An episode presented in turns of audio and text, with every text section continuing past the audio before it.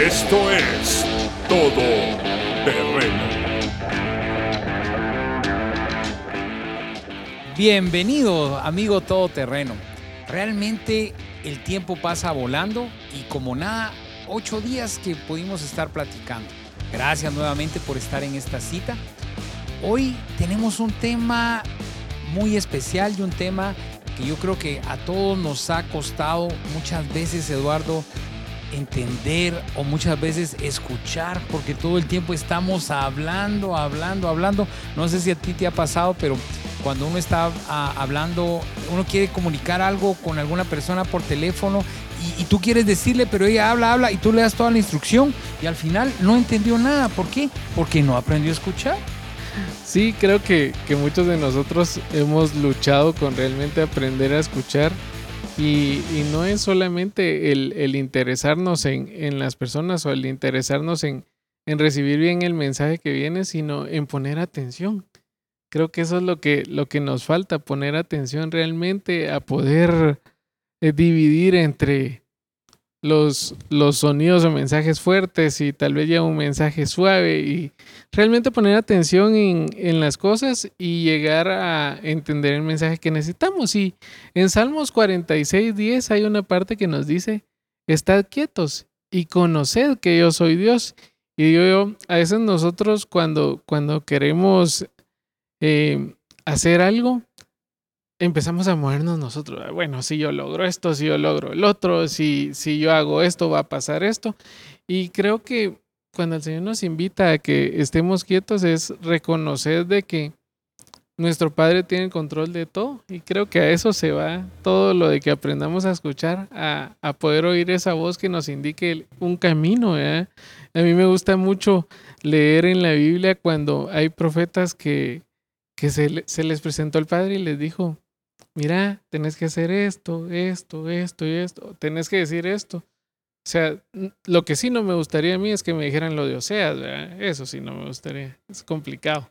Y, y sabes, Eduardo, cuando hablamos de el, el no aprender a escuchar, si no podemos aprender a escuchar a la gente que vemos, con la que convivimos, ahora imagínate la labor para aprender a escuchar al Señor, sí. para entender cómo podemos encontrarlo. Y realmente, eh, lo hemos dicho más de una vez, estamos viviendo tiempos diferentes, tiempos un tanto complicados, pero hemos, hemos manifestado que estamos de la mano del Señor.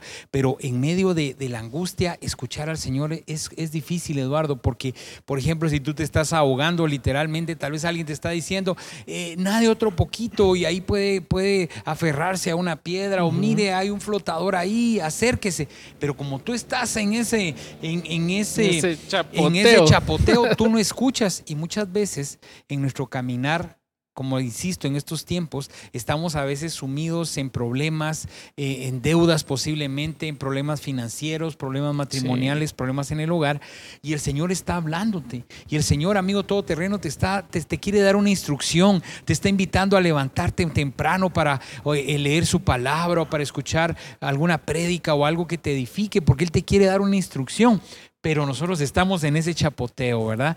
Y vamos encontrando formas.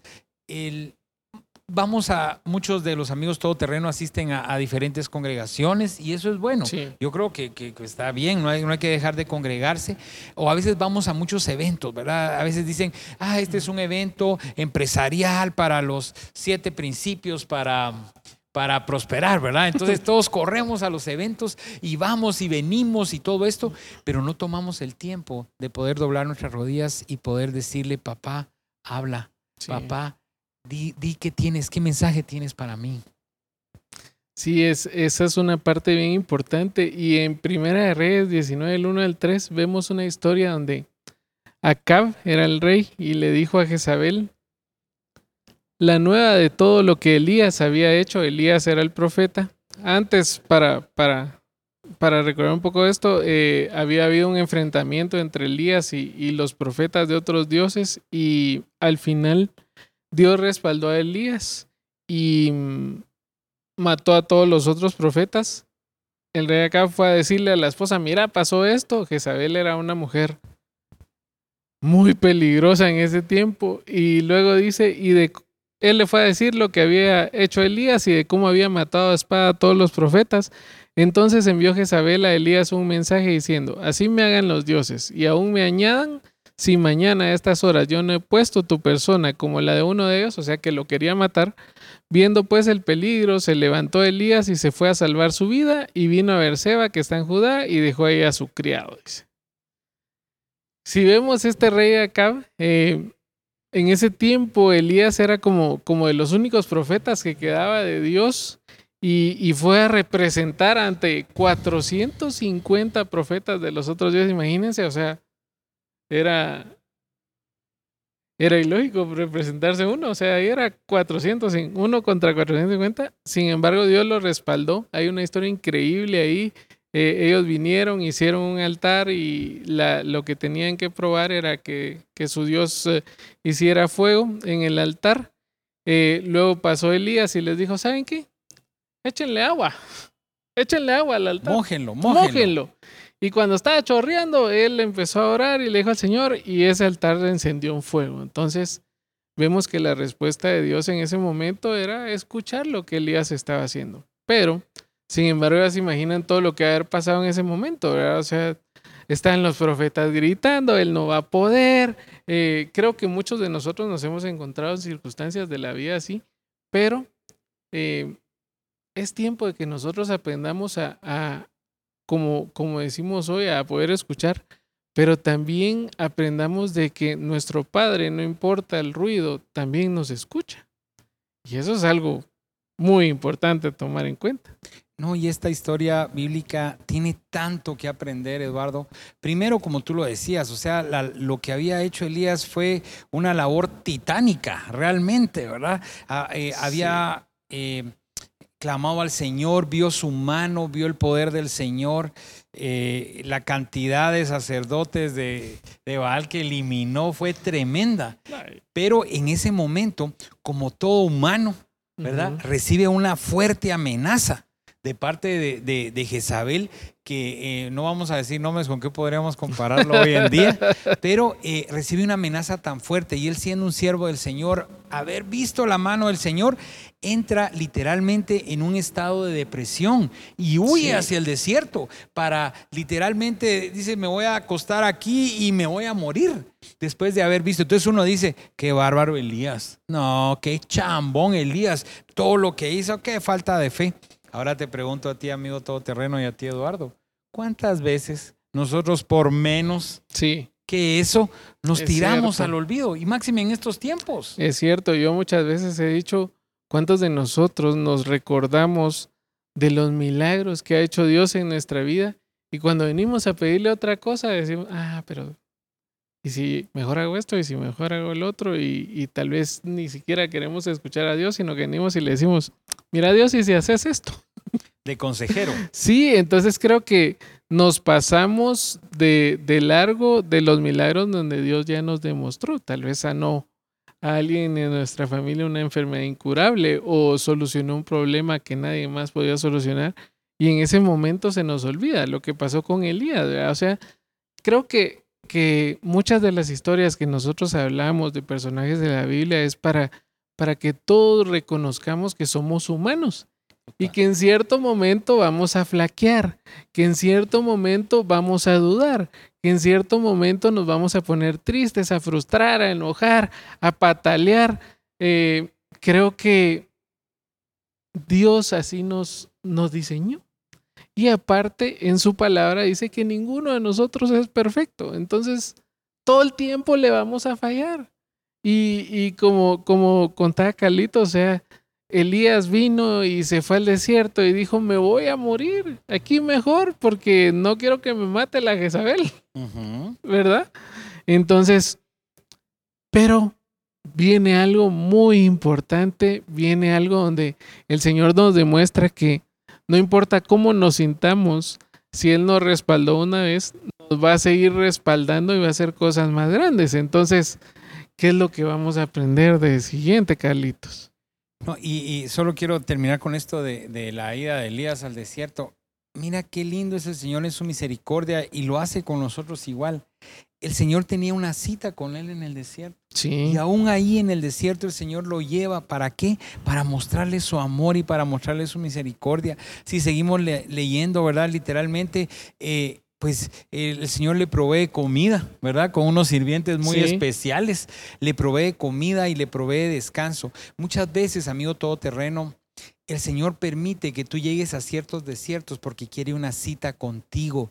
Él quiere platicar contigo. Y a veces nosotros renegamos por los desiertos y renegamos por las pruebas. ¿Y por qué estoy pasando esto? ¿O por qué perdí el trabajo? ¿O por qué perdí estos clientes? Eh, hablábamos contigo, nos reunimos con Eduardo ayer a platicar en el almuerzo y hablábamos de todas estas cosas. Y yo en la noche con problemas difíciles en la fábrica que al final eran, eran temas de productos. eh, como algo sobrenatural que te contaba Eduardo, poníamos las etiquetas de vencimiento y la tinta se desvanecía. Yo decía, padre, esto, esto es de arriba, es de abajo, o qué es, ¿verdad? Pero aún en medio del desierto el Señor se glorificó y salimos del problema, que no es el tema. Lo que te quiero decir, amigo, es de que si el Señor te ha llevado al desierto, disfruta, porque viene algo, algo el Señor tiene.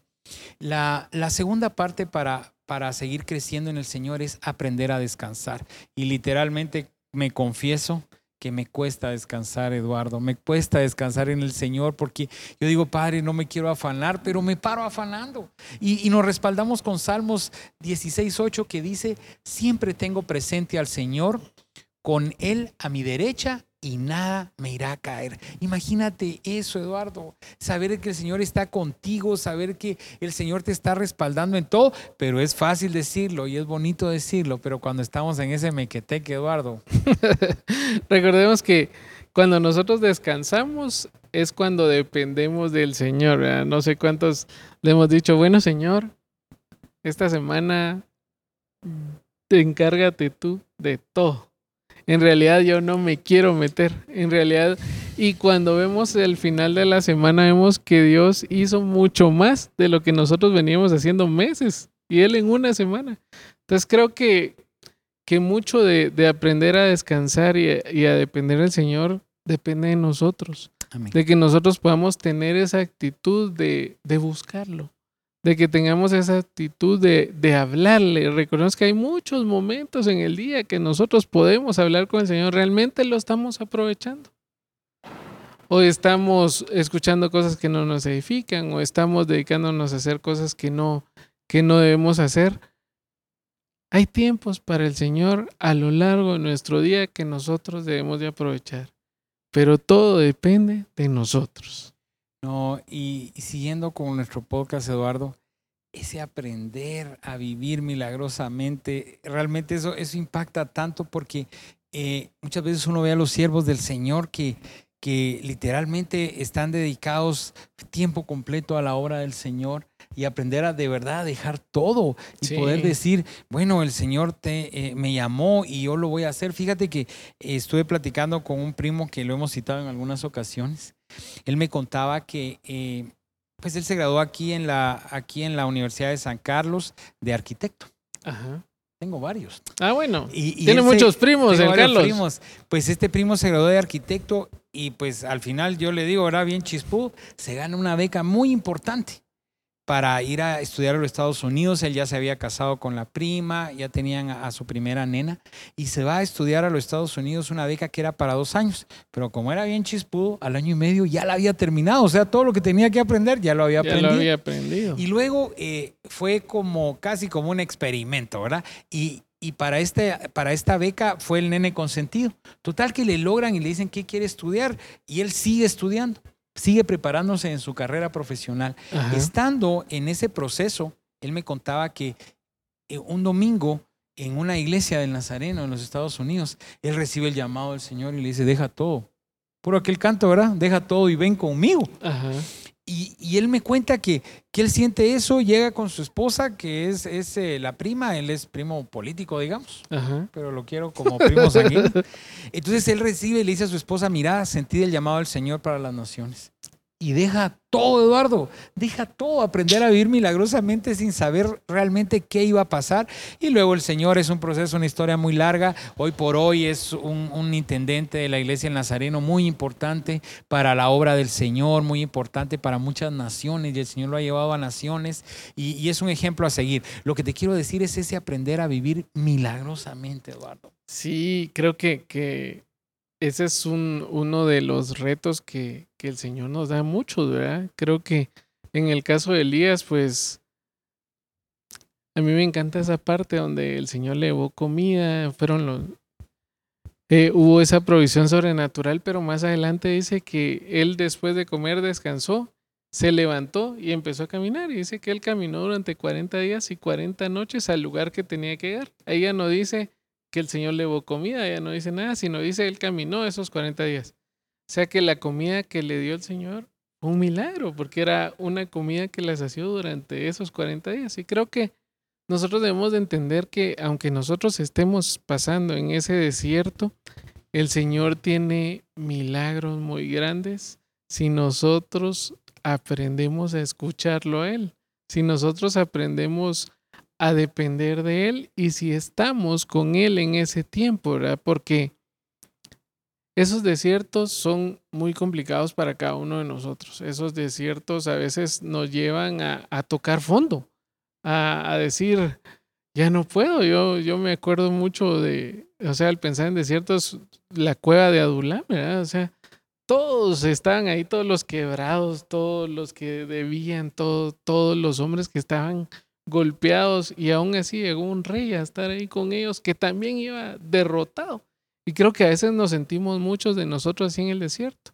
Pero luego de ahí salieron los mejores guerreros que hubo en ese tiempo, dirigidos por un rey, que era el que iba a ser el mejor rey en ese tiempo. Entonces, creo yo de que va a depender de nosotros, de, de esa relación con el Señor, el que podamos también a aprender a vivir milagrosamente, a ver esos milagros. Sí, como lo platicábamos antes de empezar con, con Luis y contigo, ese, ese poder reconocer y, y, decirle al Señor, Padre, necesito cambiar mi forma de hablar, necesito quitar el lamento de mi boca, porque eh, cuando nos juntamos, si es gente de empresa o si es gente empleada, todos tenemos la misma queja, los precios subieron mucho, ¿qué vamos a hacer? ¿Cómo vamos a salir? El combustible está alto, eh, clientes que teníamos presupuesto a la publicidad, total. Entonces, pero en esos son los tiempos, esos tiempos de desierto, y me encanta que dice la palabra de Eduardo,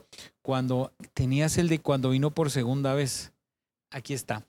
Y dice, y volviendo el ángel de Jehová la segunda vez. Eso me encanta. Lo tocó diciendo, levántate y come, porque el largo camino te resta. Se levantó pues, comió y bebió, y fortaleció con aquella comida caminó 40 días y 40 noches hasta Oreb. Aquí ya nos menciona un punto de llegada. Pero ¿qué pasa con eso? El Señor sabe hasta dónde es tu límite. Uno dice, no, yo ya no aguanto, yo ya no aguanto. Pero el Señor sabe hasta dónde es tu límite. Decía eh, en lenguaje coloquial, ¿verdad? Dios aprieta pero no ahorca, ¿verdad? sí, algo feo, ¿verdad? Pero en realidad el Señor sabe tus límites. Y cuando Él sabe que tú necesitas comer y necesitas beber nuevamente, Él te va a dar esa provisión. Pero seguramente Elías ya tenía una mente abierta a lo que venía del Señor. Y sobre todo con un propósito. Porque ¿cuál era el propósito? Llegar hasta ahora. Entonces, amigo todoterreno, pregúntale al Señor, ¿cuál es el propósito? ¿Cuál es el propósito de lo que estamos pasando? ¿Cuál es el propósito? Ese desierto que tú vives. ¿Cuál es el propósito de la guerra? O sea, hablábamos contigo, no dimensionamos lo difícil que es esta guerra que estamos viviendo con el tema de Ucrania esa guerra que los hermanos de Rusia y los hermanos ucranianos están hasta ellos mismos así como, ¿qué estamos haciendo? ¿Qué es esto? Pero el Señor tendrá un propósito y aprovechamos a, bendecir a esos pueblos porque yo creo que aquí diferenciar entre víctimas y victimarios dentro de los dos pueblos es muy difícil, Eduardo. Pero bueno, sigamos con nuestro podcast. La segunda parte es, estar quieto significa obediencia. Y no sé cuántos de nosotros podemos eh, quedarnos quietos en un lugar. Si nos dicen, yo recuerdo cuando, cuando, así como cuando uno era pequeño, quédate aquí porque ahorita vengo. Yo una, una de las cosas que me acuerdo cuando yo era pequeño era, eh, me llevaron a ponerme una vacuna, era aquella vacuna que le prenden fuego y... Pero entraron a preguntar. Cuando entraron a preguntar, vi yo todo el proceso de esa vacuna. Que me van a matar. Regresamos, me dejaron sentadito en un lugar y me fui para afuera a esconder.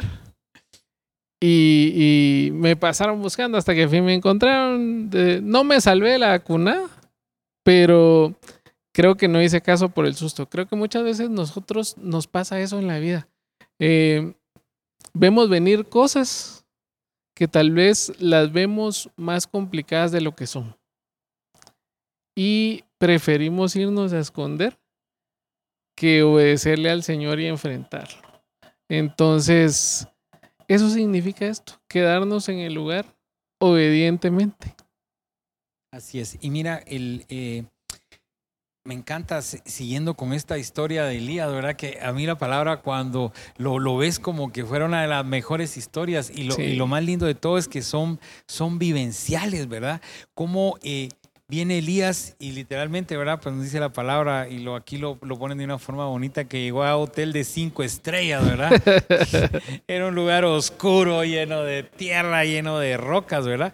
Y literalmente era un lugar que no había nada bueno, ¿verdad? Una cueva. Una cueva. Sin embargo, ahí estaba el Señor, como hablábamos, hasta en el lugar más oscuro, amigo Sí. todoterreno, que tú puedas estar, el Señor está ahí. Y mira qué le, qué le pregunta a, a Elías. Dios le dice, le habló por su nombre. Primero, qué rico que el Señor te diga tu nombre, ¿verdad? Que te diga Mario, Roberto, Pedro, Juan, Brian. También hay hermanos que se llaman Brian. Eh, como te llames. Y que el Señor te diga, ¿qué haces aquí, Eduardo? ¿Qué haces aquí, Carlos? ¿Qué haces aquí, Luis? ¿Qué haces aquí, Pedrito? Y literalmente él empieza a contarle todo, aunque el Señor ya sabe tu Sí, problema, quiere lo sabe. escucharte. Amigo todoterreno, el Señor quiere escucharte. Sí, Padre, estoy preocupado por esto, estoy cargado por esto, otra vez volví a pecar, me siento mal con esto. El Señor quiere escucharlo. ¿Y qué dice la palabra literal, Eduardo, en Primera Reyes 19, Dice- 11 al 12? Primero, antes de, de esta palabra, Dios le dijo que saliera de la cueva. Y segundo, le dice, sal fuera y ponte en el monte delante de Jehová. En ese momento pasaba Jehová y un viento grande y poderoso rompía los montes y quebraba las peñas delante de Jehová.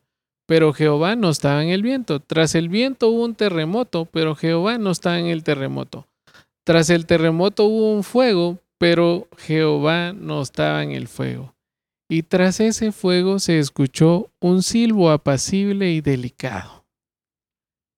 Jehová estaba ahí por él. Recordemos que aunque veamos terremotos, vientos y todo, el Señor está ahí con un susurro diciendo, amigo, aquí estoy.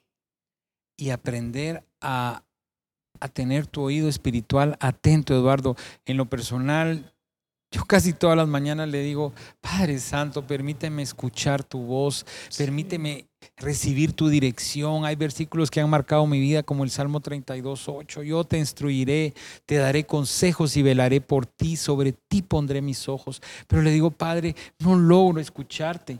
Y muchas veces ese susurro es tal vez el consejo de tu esposa, Eduardo.